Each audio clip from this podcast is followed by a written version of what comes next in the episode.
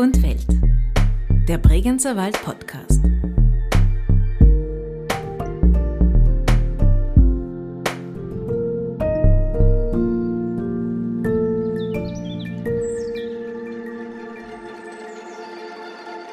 Wie jedes Jahr ist es so quasi unser eigener Rhythmus. So wie die Wandervögel irgendwie wegfliegen, so kommen wir her und hoffen dann, dass der Winter gut ist. Und jeder hat auch so seine Tätigkeiten, das ist bei uns auch irgendwie so das Merkmal der Produktion, aber alle zusammen äh, tragen dann dazu bei, dass die Rodeln irgendwie hübsch und gut und schnell werden. Herzlich willkommen zu einer weiteren Folge von Wald und Welt, dem Bregenzer Wald Podcast. Kaum jemand im Bregenzer Wald hat keine daheim stehen. Ob noch als Erbstück der Großeltern oder neu gefertigt. Eine Jola-Rodel. Im Bregenzer Wald heißt es übrigens nicht die Rodel, sondern eigentlich der Rodel. Richtigerweise würde man also sagen, ich habe einen Rodel der Gebrüder Jola. Ja, 112 Jahre werden diese Rodel bereits in Handarbeit in der Werkstatt in Alberschwende hergestellt. Und auch der dritten Generation merkt man an, wie viel Wissen und wie viel Freude so ein altes Handwerk mit sich bringt. Und dass die Gebrüder Jola auch nach über 100 Jahren Familienbetrieb noch vorhaben, diesen weiterleben zu lassen und was sie so sehr am Rodelbauen reizt, Davon erzählen Edmund, Werner und Reinhard Jola im Gespräch mit Zita Bereuter. Ja, ich freue mich sehr, dass ich jetzt hier in dieser Werkstatt sein darf. Aufgefallen ist mir das Haus ja schon öfter, vor allem im Winter. Wenn man also von Schwarzach nach Alberschwende fährt, dann kommt man in den Ortsteil Gschwend und da steht so ein traditionelles Bregenzerwälder Bauernhaus mit einem großen leuchtenden Rodel an der Wand, also so zweidimensional mit einer Lichter- oder Leuchtkette. Und das ist euer Elternhaus. Grüß euch. Edmund, Reinhard und Werner. Servus. Servus. Servus. Servus. Äh, euer Vater hat schon Rodel hergestellt und er war aber gar nicht der Erste. Also wann hat denn das mit Jola Rodel so wirklich angefangen? Also es hat 1908 begonnen und das war unser Großvater Christian. Und der Christian hat in Liechtenstein Wagnerei gelernt und hat dort, würde ich annehmen, noch ein Stück weit so diese Technologie, die Technik mitgebracht, so der Woser-Rodel. Und hat die dann eben in Alberschwende, das ist ja so eine Verkehrsstrecke gewesen, wo man Wagner gebraucht hat, aber die Wagner eben im Winter nichts zu machen gehabt haben oder wenig zu machen gehabt haben. Und dann ist er eben auf, zuerst auf, den, auf die Skiproduktion, das haben ja viele Wagner gemacht und dann auf die Rodelproduktion eingestiegen und bei der Rodelproduktion sind wir eben ja, über mehrere Generationen hängen geblieben und machen die immer noch mit großer Freude. Also sind wir jetzt eigentlich bei 112 Jahren Jola-Rodel in Alberschwende äh, und sind auch echt irgendwie stolz drauf, finden, finden das super, echt, echt scharf. Man hört, muss man jetzt auch dazu sagen, man hört immer wieder Verkehr, weil die Werkstätte ist ja schon so alt und die war eben früher logischerweise Wagnerei an einer Straße und deswegen werden wir die Straße jetzt immer wieder da auch hören. Warum haben sich die Jolas dann auf, auf Rodel spezialisiert, vor allem wenn ihr auch Skier gemacht hättet? Wisst ihr das zufällig? Ja, im Prinzip ist folgendes, wir haben die Skier her so hergestellt wie die Schlitten. Wir haben das Holz gedämpft und haben an und für sich die Skispitzen gebogen. Dann ist in den 1950er Jahren ist der verleimte Ski gekommen und diesen Prozess, diesen Entwicklungsprozess hat mein Großvater und mein Vater nicht mehr mitgemacht. Und so sind wir bei den Schlitten und Rodeln hängen geblieben. Verstehe. Ihr macht das also jetzt in der dritten Generation. Ihr habt das dann in den 80er Jahren äh, übernommen quasi, aber eigentlich macht ihr alle drei ja ganz was anderes. Wollt ihr euch vielleicht kurz vorstellen, was ihr eigentlich beruflich macht?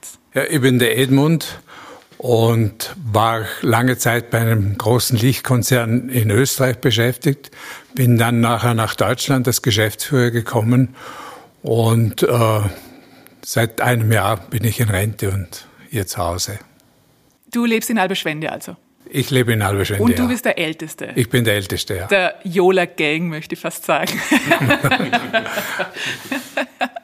okay, äh, der zweite ist dann äh, der Werner? Ja, ich bin der Werner. Äh, ich äh, äh, lebe und arbeite in der Schweiz und bin bei einem großen amerikanischen Konzern für Produktentwicklung und Technologie verantwortlich. und mache das auch schon seit inzwischen äh, 30 Jahren. Äh, es steht mir auch schon schön langsam diese Rentenphase vor mir und ich freue mich jetzt schon drauf, dass wir dann nochmal richtig durchstarten können. Im Rodelbusiness? Im Rodelbusiness natürlich. und dann bleibt noch der Jüngste. Ah, genau, ich bin der Reinhard. Ähm, bin vielleicht auch der technisch am wenig begabteste, aber das braucht es in einer Familie auch. Es braucht dann immer unterschiedliche Qualifikationen. Irgendwas bleibt dann immer über, was man in einer Werkstatt tun kann. Und da bin ich zuständig und ich bin eben hauptberuflich äh, in Tübingen an der Uni beschäftigt. Äh, und die Familie lebt in Wien und Alberschwende ist da immer irgendwie dazwischen gewesen. Und Alberschwende ist ja auch nicht irgendwas und das macht man dann gerne ähm, und freut sich dann, weil es auch irgendwie so ist, dass dann die Familie so zusammenkommt über die Produktion. Andere Familien müssen sich irgendwas überlegen und wir kommen dann einfach zweimal im Jahr zusammen. Ähm, und das jetzt eigentlich schon seit ewigen Zeiten kommt mir vor. Also auch wenn man der Jüngste ist, dann wird man irgendwann älter und gebrechlicher. Äh, aber nichtsdestotrotz ist es halt irgendwie jedes Jahr, ist es so quasi unser eigener Rhythmus. So wie die Wandervögel irgendwie wegfliegen, so kommen wir her und hoffen dann, dass der Winter gut ist. Und jeder hat auch so seine Tätigkeiten, das ist bei uns auch irgendwie so das Merkmal der Produktion, aber alle zusammen äh, tragen dann dazu bei, dass die Rodeln irgendwie hübsch und gut und schnell werden. Also ihr macht ja völlig unterschiedliche Sachen. Erstens ihr drei und es hat mit, mit Rodeln ja gar nichts zu tun. Wann und wo habt ihr das gelernt? Da schauen Sie sich an. wir haben Eltern gehabt, die an und für sich darauf geschaut haben, dass wir ein Handwerk oder ein Studium äh, erlernen, das uns das ganze Leben begleitet. Und äh, die Wagnerei und die Rodelfertigung hat in den 60er Jahren sehr stark abgenommen. Die Winter waren schlecht und äh, zusätzlich kamen Importe aus verschiedenen Ländern, hauptsächlich Jugoslawien dazu mal. Und unsere Eltern haben dann gesehen, dass an und für sich hier mit dieser Fertigung ein Auskommen nicht gegeben ist. Und haben deswegen geschaut, dass ihr was anderes lernt, oder wie? So ist es, ja. Aber ihr musstet oder ihr durftet das lernen. Wie war das für euch damals? Wir durften schon sehr früh lernen zu arbeiten. Also wir haben eigentlich schon als Kinder, in frühester Jugend war das ganz normal, äh, dass wir in der Werkstatt gearbeitet haben. Eine der, der äh, Tätigkeiten, die uns immer zugeteilt war, schon dem Edmund und meiner Schwester und dann dem Reinhard und mir, dass wir am Samstagnachmittag immer die ganze Werkstatt äh, sauber aufräumen durften. Äh, aber das war nicht alles. Es äh, wurden immer Hände gebraucht und wir haben schon sehr frühzeitig äh, mit dieser Tätigkeit begonnen. Und äh, ich würde mal behaupten, wir haben das sehr von der Pike auf gelernt. Wir haben alle Prozesse gelernt, wir haben alle Details gelernt. Und äh, wir haben auch die Freude daran bekommen, würde ich mal behaupten. Und äh, das ist auch heute noch, glaube ich, was uns treibt, diese Tätigkeit neben der normalen beruflichen Tätigkeit, wo man eben oft nicht sieht, was man am Abend erreicht hat. Hier sehen wir das Ergebnis jeden Tag, was wir erzielt und erreicht haben. Und das macht schon eine Riesenfreude. Mhm. Und ist es sowas, habt ihr das schon als Kinder gerne gemacht oder war das damals mehr so eine Pflicht und erst irgendwann wurde es zur Kür, sage ich jetzt mal? Gut, ich glaube, Kinder arbeiten nicht so gerne, die spielen lieber und wir haben auch gerne Fernsehen geschaut und hätten auch Alternativen gehabt. Aber ähm, wir sind dann halt immer wieder gerufen worden. Das war jetzt aber auch hier nichts Besonderes, sondern das war ja eigentlich bei allen der Fall, die eine Bauernwirtschaft gehabt haben oder ein Handwerk, weil eben früher ganz viele Hände gebraucht worden sind und Kinder hat man auch brauchen können. Und bei uns war auch immer in der Rodelproduktion dann, die Nachbarkinder haben dann auch zugeschaut oder eben unsere eigenen Kinder haben mitgetan. Also es ist so, und irgendwie ist es eher so ein Learning by Doing zumindest bei mir gewesen, indem man halt das eine gemacht hat und das andere. Und ich meine, vielleicht hat schon eine Rolle gespielt, dass Holz irgendwie ein schöner Gegenstand ist. Und das Zweite, dass die Rodeln als Ergebnis schön sind. Und das ist dann etwas, was man gerne anschaut und gerne sieht. Und gerne auch verkauft, klarerweise, aber das ist bei uns vielleicht gar nicht das Ganze im Mittelpunkt stehende, sondern dass man dann irgendwie die ganze Kette der, der Herstellung hat und die irgendwie so ein bisschen gemeinsam durchleben kann. Und bei uns wird, das klingt jetzt nicht so, aber wird auch viel geflucht natürlich. Äh, weil man da nicht immer ganz einverstanden ist. Aber in der Summe insgesamt, glaube ich, passt das ganz gut zusammen und das sieht man dann im Winter. Ich kann mich erinnern, ähm, dass wir in, in unserer Familie gab es einen ganz kleinen Rodel, einen mittleren und einen größeren und alle drei hatten eines gemeinsam, es war ein Jola-Rodel. Und ich habe jetzt nachgeschaut auf eurer Homepage. Es gibt genau diese Modelle immer noch. Äh, es heißt Schneckenrodel, was mir jetzt als Kind eigentlich ein bisschen gedemütigt hätte, weil natürlich war ich die langsamste mit meinem Rodel dann. Warum heißt der so?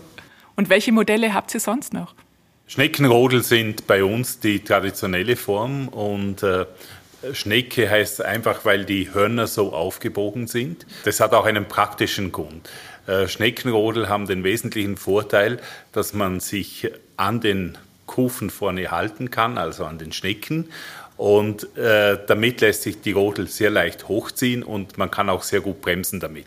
Also speziell für Kinder und äh, weniger sportliche Rodler ist das eigentlich eine ideale Rodel. Äh, das ist die traditionelle Ausführung. Äh, wir äh, haben aber schon seit vielen, vielen Jahren auch sehr sportliche Modelle. Bei uns heißen die Wälderrodel, Wälder Sport, Wälder Crossrodel. Äh, die unterscheiden sich dann auch dadurch, dass die Kufen nicht flach sind, sondern mit einem Neigewinkel ausgestattet sind und dann auch lenkbar sind. Das ist dann für die sportlicheren Rodler äh, und äh, da darf man auch sagen, die Anzahl der sportlichen Rodler ist in den letzten Jahren ganz klar gestiegen.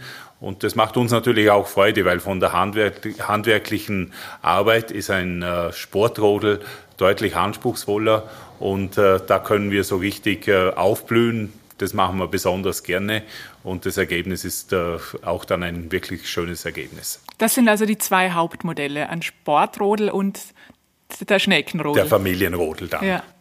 Was mir aufgefallen ist, auf eurer Webseite gibt es auch ein Foto aus den 50er Jahren von der Dornbirner Messe und da äh, hat Jola Rodel schon diese Rennrodel äh, angeboten. Also war er da sehr früh, sehr weit vorn? War er da so State of the Art? Oder wie habt, habt ihr gelernt und gewusst, was man jetzt machen muss? Na gut, unser Vater hat im Prinzip Rennrodel gemacht und hat es auf, ausgestellt auf der Dornbirner Messe und hat auch den Vorarlberger Rodelverband äh, ausgestattet mit diesen Schlitten. Und er war relativ früh dran, das stimmt, ja. Aber ihr macht das immer noch nach dem alten Modell? Teilweise. Nicht gänzlich, wir machen schon neue Varianten auch. Äh, aber wie gesagt, die alte Möglichkeit lassen wir nicht außer Acht. Und warum führt ihr diesen Betrieb eigentlich weiter? Ihr habt alle, seid erfolgreich in anderen Bereichen. Finanziell rentiert sich das überhaupt oder ist das mehr so eine Leidenschaft, eine Liebhaberei? Na gut, äh, unser Vater ist relativ früh gestorben und unsere Mutter hat gesagt, äh, ja, liebe Söhne, ich möchte gerne weiterarbeiten. Und so sind wir mit den Schlitten heimisch geworden und sind im Prinzip ein gutes Team und produzieren die Schlitten nach wie vor. Das heißt, die Mama hat auch hier mitgearbeitet? Die hat auch mitgearbeitet, ja. Sehr intensiv sogar. Und das habt ihr überhaupt nicht lang nachdenken müssen? War das sofort klar, das machen wir? Ja. In einer Familie ist das keine Diskussion. Es war Not am Mann und damit war klar, dass wir das machen. Und äh, es war dann natürlich so, dass, äh, äh, dass mit der Zeit auch immer mehr Freude damit verbunden war. Äh, es sind dann auch einige neue Modelle gekommen, die uns auch Freude gemacht haben. Wenn ich noch hinzufügen darf, ich glaube, wir haben einfach auf, vergessen aufzuhören. Ähm, also so und dann macht man jedes Jahr weiter, weil jedes Jahr, das ist, man muss Holz kaufen, dann hat man das Holz schon da äh, und und so weiter und man hat Nägel und man hat Schrauben und und, und so weiter und dann kann man auch nicht so einfach aufhören. Und das hat aber auch sehr damit zu tun, dass wir uns dann doch irgendwie als Teil von etwas sehen. Und das wäre in dem Fall vielleicht vom Bregenzer Wald. Und da ist es doch irgendwie auch immer wieder wichtig, dass es so Regionalspezifika gibt. Und unsere Rodeln sind da schon irgendwie ein Teil davon, finde ich. Und das ist dann irgendwie auch schön, glaube ich, wenn man so etwas beiträgt. Ähm, unsere Mutter hat ja im Winter aufgeblüht, ist immer aufgeblüht, wenn dann Leute auch kommen. Das ist ja auch, wie man heutzutage sagt, Traffic. Da ist auch was los. Äh, und die Leute erzählen was und die bringen was mit und die wollen was wissen. Und inzwischen ist es ja so total individualisiert. Jeder kann so quasi den Rodel mit den Gurten haben, die er oder sie will, äh, in allen Versionen. Und das ist aber auch immer wahnsinnig viel Gespräch. So. Ähm, und das ist, glaube ich, irgendwie auch das Interessante und das Nette, dass wir dann halt eben nicht irgendwie so total darauf angewiesen sind, ähm, wie dann die Gewinnmarge ausschaut, sondern ein bisschen auch noch die Zeit haben, irgendwie das Leben zu genießen und mit den anderen Leuten sich über die Rodeln zu unterhalten. Und komischerweise fällt ja jedem was zu einem Rodel ein. Und zu unseren Rodeln auch, weil viele dann kommen und sagen, der Opa hat den gekauft vor 60 Jahren und jetzt hat er aber irgendwie doch eine leichte Reparatur und dann erzählen die Leute halt, wie es früher war, so wie wir jetzt eigentlich auch ein bisschen erzählen. Es gibt halt irgendwie so Sachen, über die man gerne redet, weil man sie mit der Kindheit verbindet und weil man sie mit Freizeit, mit Geschwindigkeit oder was auch immer verbindet, auf alle Fälle mit schönen Zeiten. Und da gehören, glaube ich, die Rodeln dazu. Und das tun wir halt weiter. Und ich weiß nicht, ich glaube, wir haben schon einen Plan für die nächsten 100 Jahre. Ob das realistisch ist, wird man dann noch einmal sehen. Aber, aber die Idee ist schon, dass wir uns noch nicht so schnell geschlagen geben. Ich muss auch dazu sagen, also wenn man in diese Werkstatt kommt, die ist ja recht kompakt und hat ungefähr 10 mal 10 Meter. Und es stehen verschiedene äh, Maschinen und Geräte herum, aber auch verschiedene Rodelteile. Zum Teil kann man ungefähr erkennen, was das dann beim Rodel sein wird. Zum Teil weiß man es gar nicht. Und ihr habt da vorhin auch zusammengearbeitet schon und es war auch so ein eingespieltes Team. Und das sieht man nur, das hört man jetzt nicht, aber ihr wirkt alle so wahnsinnig zufrieden, wenn ihr das macht. Also so wirklich, als wäre es eine äh, Tätigkeit, die euch sehr liegt und die ihr sehr gerne macht. Kann also wirklich jeder von euch alles? Oder was macht es am liebsten? Also ich glaube, es hat jeder Tätigkeiten, die er, die er a priori mal zugeteilt hat. Ja? Äh, die Tätigkeiten, da kommt man nicht aus, ob man sie mag oder nicht mag. Ja? Dann gibt es andere Tätigkeiten, die können wir alle. Und äh, dann ist einfach die Frage, was ist jetzt gerade benötigt. Ja? Aber ich würde sagen, über all die Jahre haben wir eigentlich fast gelernt, alles zu machen. Ja? Äh, natürlich jeder hat seine Spezialität. Also zum Beispiel äh, der, äh, der, Edmund hat die Spezialität, sicher die, die Rodelfüße äh, zu machen in einer Präzision, wie wir sie benötigen. Ja. Äh, meine Spezialität ist dann eher diese Rennrodel, die Kufen in der Präzision zu fertigen. Äh, der Reinhard ist jetzt eher der Spezialist im Zusammenbau. Also jeder hat Spezialitäten, aber über alles gesehen arbeiten wir als gutes Team zusammen und können uns gut ergänzen, würde ich behaupten. Es ist ja dieses Rodelbauen auch ein sehr altes Handwerk, also eines, das auch leicht aussterben kann. Ähm, habt ihr das in dem Fall von eurem Vater gelernt, aber kann man das auch sonst lernen? Also gibt es den Beruf des Rodelbauers überhaupt noch? Also das Gewerbe ist ursprünglich äh, ein Wagner gewesen, Wagner und Karosseriebauer. Und da waren natürlich auch schon im, im Wagner-Handwerk, beim Heuwagen oder Karosseriebau, waren auch viele Biegetätigkeiten äh, mit dabei. Äh, wenn man alte Kutschen anschaut, sieht man auch schon gebogene Teile. Und äh, das war dann eigentlich die logische Folge, dass diese Produktion da von, äh, von Kutschen Richtung eben einem, einem Funktionsgerät und dann zu einem Hornerschlitten der Hornerschlitten ist ja auch wieder ein, ein, äh, ein Gerät in der Landwirtschaft. Und dann eben in den, zur Jahrhundertwende diese Sportgeräte. Also es ist eine logische Schlussforderung. Heute, heute ist es so, dass, dass es eigentlich typischerweise äh, Schreiner sind, die solche Tätigkeiten machen können. Mhm.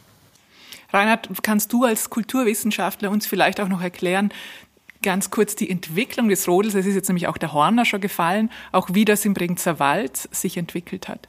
Ja, genau. Also es gibt halt einfach, es gibt verschiedene Stufen, klarerweise. Die, die eine Stufe kommt aus der Landwirtschaft heraus. Der Werner hat eben gerade den Horner erwähnt, äh, also Holztransport zum Beispiel. Also muss man vielleicht erklären, wer einen Horner nicht kennt, ähm, eigentlich wie ein äh, überdimensionierter Rodel.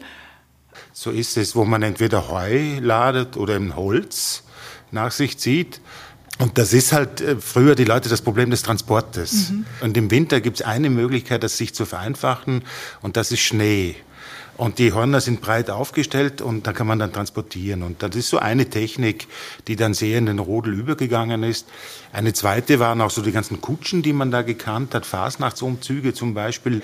Und eine dritte ist dann tatsächlich so der Wintersport, der so zu uns äh, über die Schweiz kommt, Davos. Also eigentlich Schlitten, die ähnlich sind wie unsere, haben halt lange der Woser-Schlitten geheißen, weil da Engländer auf die Idee gekommen sind. Also nicht die Leute hier, die waren da irgendwie beschäftigt mit dem Winter selber und halt das Vieh durchbringen. Und es hat dann Touristen von woanders gebraucht, die den Wintersport erfunden haben. Mhm. Und beim Wintersport erfinden ist es dann, dann ist das Skifahren aufgekommen, das sieht man ja noch, kennt man noch die alten Bilder, aber eben auch das Rodeln, das Rennrodeln, wo wir vorher drüber gesprochen haben. Und äh, das waren eigentlich, haben die Leute lange dann zugeschaut mit Erstaunen, was tun die eigentlich, die komischen Engländer? Also die Einheimischen haben zugeschaut. Die Einheimischen haben zugeschaut. Und das ist dann erst schrittweise auch irgendwie bei uns irgendwie äh, sich durchsetzen können, weil es, glaube ich, auch äh, Tätigkeiten sind, die für den Winter schön sind und, und die zum Winter passen. Und man sollte auch nie vergessen, der Winter ist immer die Zeit, wo Leute Zeit gehabt haben so gerade auch auf dem Land. Und dann ist es auch so ein Stück weit übergegangen in das, was ganz normale Leute tun. Aber es ist eigentlich so zunächst so eine englische Erfindung. Und die englische Erfindung, weil das Schweiz eben die Ursprungsland des Tourismus war in dem Alpenraum, ist es über die Schweiz, Davos, dann nach äh, Vorarlberg gekommen. Und das könnte man eben bei uns in der Firmengeschichte auch so ein bisschen sehen, wo der Christian dann eben das lernt und so. Ähm, aber es muss auch immer auf etwas stoßen, nämlich dass die Leute auch rodeln wollen. Ja, das ist ja, auch irgendwie, glaube ich, der entscheidende Punkt. Und wir haben dann auch so Zeiten gehabt, wo die Plastikrodeln ganz modern waren und das Holzrodeln ein bisschen alt ausgeschaut hat. Das hat sich aber jetzt wieder umgedreht. Mhm. Und ich finde, im Wald ist es auch so. Ich, aber ganz wichtig für uns sind eben die, die Hütten jetzt in den letzten Jahr, Jahren, die da aufgekommen sind. Das gemeinschaftliche Rodeln. Covid hat uns zum Beispiel unterstützt. Also wir bekommen natürlich heute auch sehr viele Anfragen übers Internet, äh, die wir natürlich auch promptes bearbeiten. Speziell in Zeiten von Covid-19 war dann natürlich äh, keine persönliche Beratung möglich und dann haben wir natürlich äh, wie, wie heute üblich alle modernen Kommunikationsmittel entsprechend genutzt. Bevorzugen, muss ich sagen, würden wir schon diese persönliche Beratung und den persönlichen Kontakt. Aber es geht auch anders. War das auch so, dass, dass da dann mehr Leute ein Rodel wollten während der Pandemie? Also habt ihr das wirklich gemerkt, auch die Nachfrage? Ja, das haben wir gemerkt. Die ganzen Sportgeschäfte haben geschlossen und die Familien hatten an und für sich das Bedürfnis, in die Natur zu gehen, auch mit den Kindern in die Natur zu gehen. Und dann haben sie bei uns auf der Homepage geschaut, welche Schlitten wir haben, haben dann den Schlitten ausgewählt, haben das anbezahlt und bei uns den Schlitten geholt. Habt ihr so viele Modelle in petto gehabt oder habt ihr da in, auf Hochtouren nochmal gearbeitet? Wir haben nochmals gearbeitet. Wirklich? Ja. Wie viele macht ihr da so im Jahr? Wie viele Rodel? Einige hundert.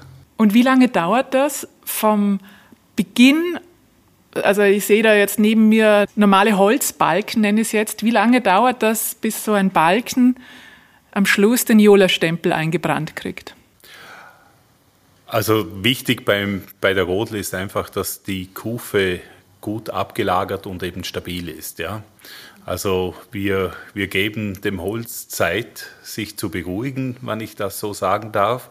Also zum Beispiel alle Kufen, die wir jetzt im Moment gerade biegen, die sind bereits dann nicht für das kommende Jahr, sondern für das übernächste Jahr vorgesehen. Die trocknen dann also, werden luftgetrocknet und trocknen gut aus. Und wenn wir die dann zu den Kufen formen und äh, zu Rodel formen, dann äh, kann man davon ausgehen, dass die dann auch formstabil sind. Also um die Frage zu beantworten, typischerweise vom Holzkauf bis wir die Rodel haben, mindestens zwei Jahre. Mhm.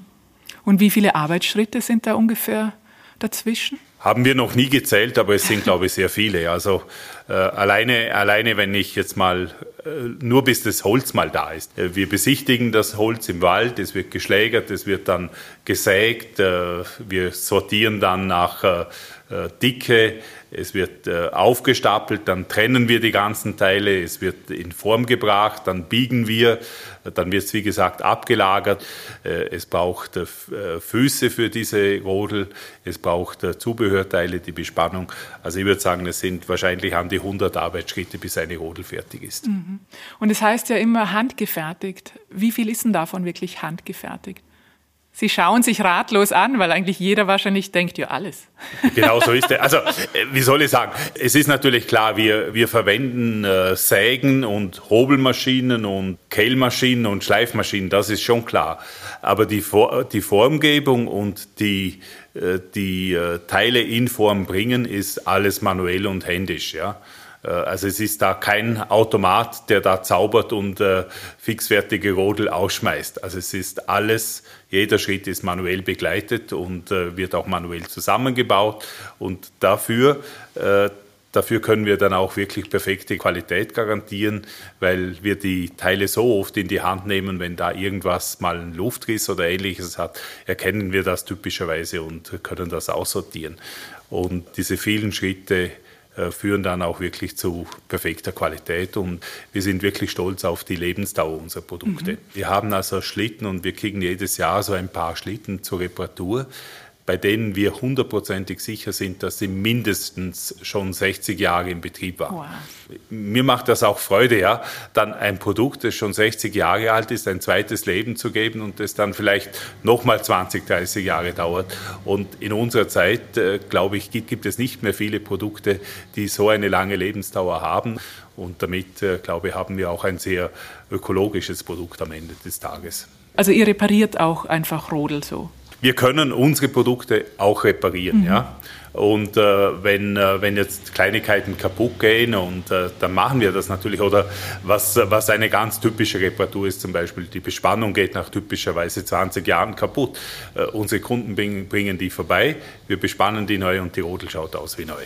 Aber das ist wirklich ein Generationenprodukt in eurem Fall. Also das hält länger darüber hinaus sogar. Das ist richtig, ja. Na, was, ich, was ich bei euch auch gelesen habe, ist, dass ihr das alles mit Eschenholz macht. Jetzt haben wir ein großes Eschensterben. Was, was macht ihr dann? Nehmt ihr ein anderes Holz oder gibt es dann auch weniger Rodel? Also momentan bekommen wir genügend Eschenholz. Im Wald sind nur viele Bäume, die zur Verfügung stehen, zum Schlitten herzustellen. Wir haben uns allerdings keine Gedanken gemacht, was nach dem Eschensterben an und für sich werden sollte. Aber seit neuestem gibt es schon Eschentypen, die resistent sind für diesen Pilz. Mhm. Und dadurch, dass ihr da eh immer zwei Jahre lagern müsst, könnte das vielleicht überspielen, oder wie? So ist es. Jetzt habt ihr von diesen vielen Arbeitsschritten schon erzählt, von dieser vielen Handarbeit. Da fragt man sich natürlich unweigerlich, muss ja ein Vermögen kosten, so ein Rodel? Darf man fragen, was die kosten? Äh, natürlich, ein, wenn Sie ein hochqualitatives, langlebiges äh, Produkt kaufen, müssen sie ein bisschen tiefer in die Tasche greifen. Aber es ist äh, durchaus im Rahmen. Ja? Also wenn wir jetzt zum Beispiel so einen äh, Schneckenrodel anschauen, der liegt so in der Größenordnung von ungefähr 170 Euro.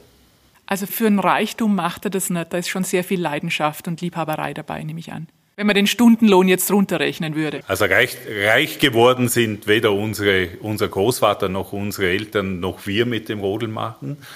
Ähm, aber wir sind, äh, wir sind schon auch reich geworden.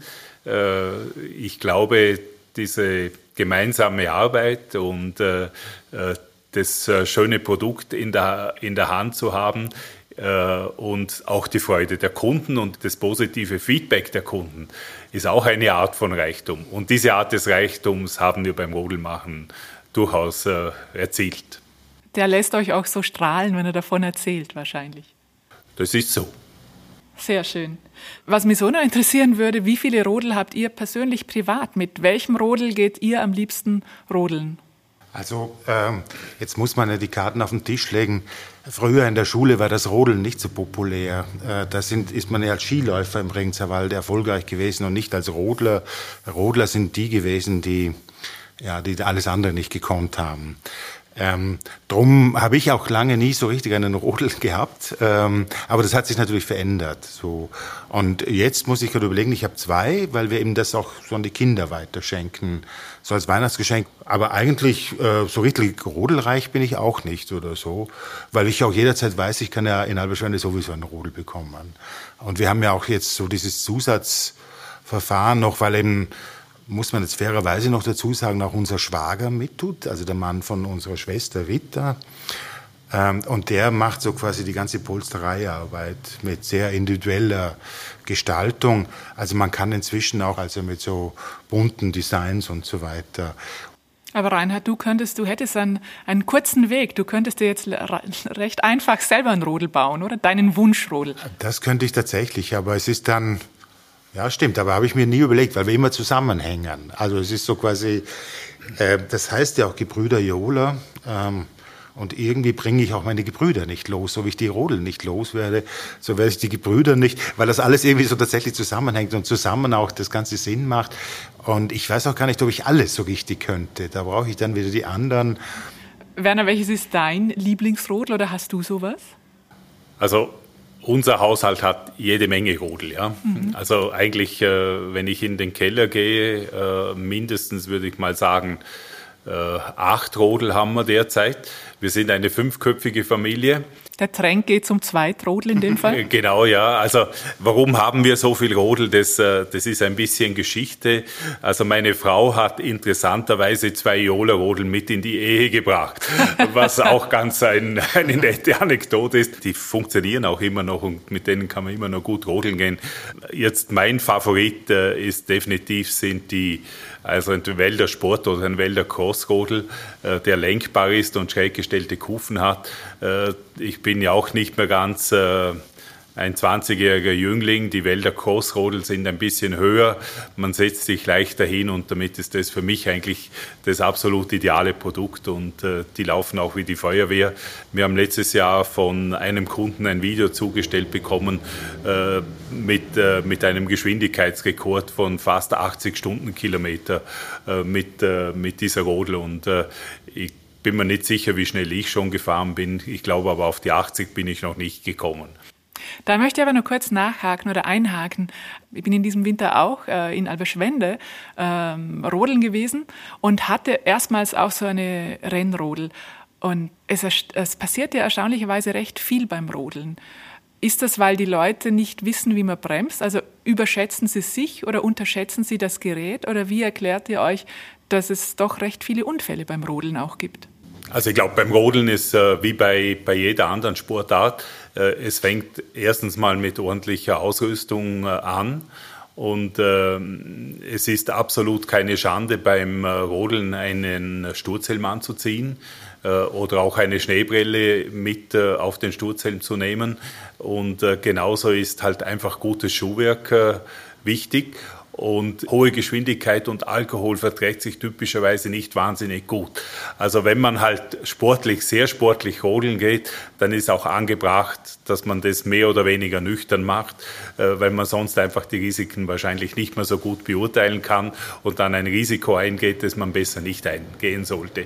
Also ich bin, will keine Spaßbremse sein hier, aber wenn man eben sehr schnell fährt, ist es wichtig, sich gut ordentlich anzuziehen und äh, zumindest zumindest nicht äh, im angetrunkenen Zustand äh, da diese hohen Geschwindigkeiten äh, zu fahren. Mhm. Edmund, frage ich dich noch, welches ist dein Lieblingsmodell und äh, wie viele Rodel habt ihr daheim? Also ich habe eine ganze Menge Rodel, sicher fünf, sechs. Wir laden dann immer Bekannte ein, Freunde ein und wir gehen dann auf den Hausberg in Alberschwende, aufs Brückele und dann laufen wir da hoch und fahren dann mit dem Schlitten runter. Nachdem es zum Teil wenig geübte Schlittenfahrer dabei sind, äh, bevorzugen wir bei denen immer den Familienrodel, weil da ist die Geschwindigkeit nicht so hoch. Wenn er irgendwo unsicher wird, dann fällt der Rodel um. Es passiert nichts. Beim Rennrodel ist natürlich mit der hohen Geschwindigkeit die Gefahr von einer größeren Verletzung schon gegeben, nicht? Mhm. Jetzt hast du es ein bisschen schon erwähnt, dass du gerne am Brückele rodelst. Äh, ja. Wunderbare Strecke auch. Wunderbare Strecke, ja. Oder am Sonnendach. Bringzerwald hat ja viele Rodelstrecken. Ja. Da ist natürlich ein Alberschwender Patriotismus schon gut. Äh, aber wir müssen auch fair sein, dass es tatsächlich äh, viele schöne, tolle Strecken gibt. Von Alberschwende bis Damüls bis nach Wart. Es gibt bis im ganzen Bregenzer Wald schöne Naturstrecken, ja. Ah, und wir natürlich schon Alberschwende auch äh, beratschlagen, aber uns auch wünschen, dass das im ganzen Bregenzer Wald passiert. Und das ist ja auch ein schönes Abenteuer, ein schönes Erlebnis, weil es mit Körper zu tun hat, mit Bewegung, ähm, mit frischer Luft und so weiter und auch nicht Stress, so wie es manchmal beim Skifahren ist. Schön, dann wünschen wir euch und äh, uns noch viele schöne Rodelerlebnisse mit lebenslangen Niola-Rodel. Vielen Dank, dass, dass ihr mir das alles erzählt habt. Ich wünsche euch noch schönes Arbeiten weiterhin und ja. Ja, es wird äh, Zeit. Wir müssen jetzt wieder anfangen. Ja, sonst wäre jetzt ja nicht fertig. Genau, herzlichen Dank. Edmund Werner Reinhardt, herzlichen Dank. Danke, Servus. Danke, danke auch. Und damit Sie beim Besuch im Bregenzer Wald auch gleich die richtigen Worte finden, wenn Sie sich mit den Gebrüdern Jola über ihre ganz spezielle Rodel unterhalten, gibt Ihnen Philipp Link im Wälder Wörterbuch noch eine ganz wichtige Vokabel mit auf den Weg.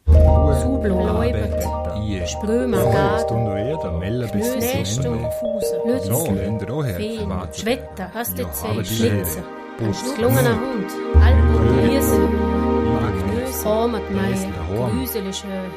das Wälder Wörterbuch. Herzlich willkommen beim Wälderinnen Wörterbuch. Spricht man im Bregenzer Wald über Handwerk, kommt man an einem ganz grundlegenden Begriff natürlich nicht vorbei. Das ist Erzkörigs. Das ist Körig machet. Körig in diesem Zusammenhang heißt so viel wie, das ist etwas richtig Gutes, das ist gut gemacht wie eben etwa die Jola-Rodel Erzkörig sind. Körig ist aber im Dialekt des Bregenzer Waldes ein Universalausdruck und in beinahe jedem Satz anwendbar. Da ist zunächst die Bedeutung Körig im Sinne von richtig, gut und anständig. Ein köriger Mann, ein anständiger, guter Mann. Körig schaffen, ordentlich festarbeiten. Körig Hunger her, einen ordentlichen großen Hunger haben oder da braucht man den a Körigsesser. Also ein ordentliches, meist üppiges Essen, das dem körigen Hunger auch gerecht wird. Oder natürlich a Könige Frau. Eine anständige, gute Frau. Körig kann aber auch als Verstärkung jedes Adjektivs verwendet werden. Das ist Körig schör. Das ist sehr schön, außerordentlich schön. Das ist Körig viel. Das ist sehr beträchtlich ordentlich viel.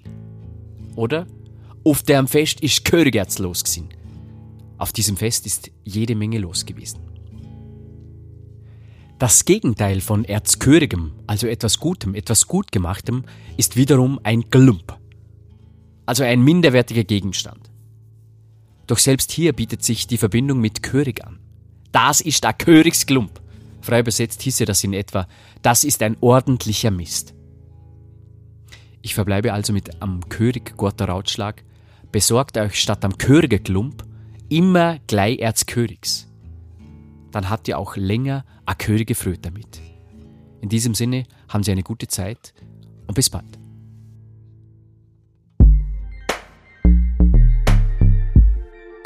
Das war die Episode Kein Schnee von gestern. Rodel der Gebrüder Jola.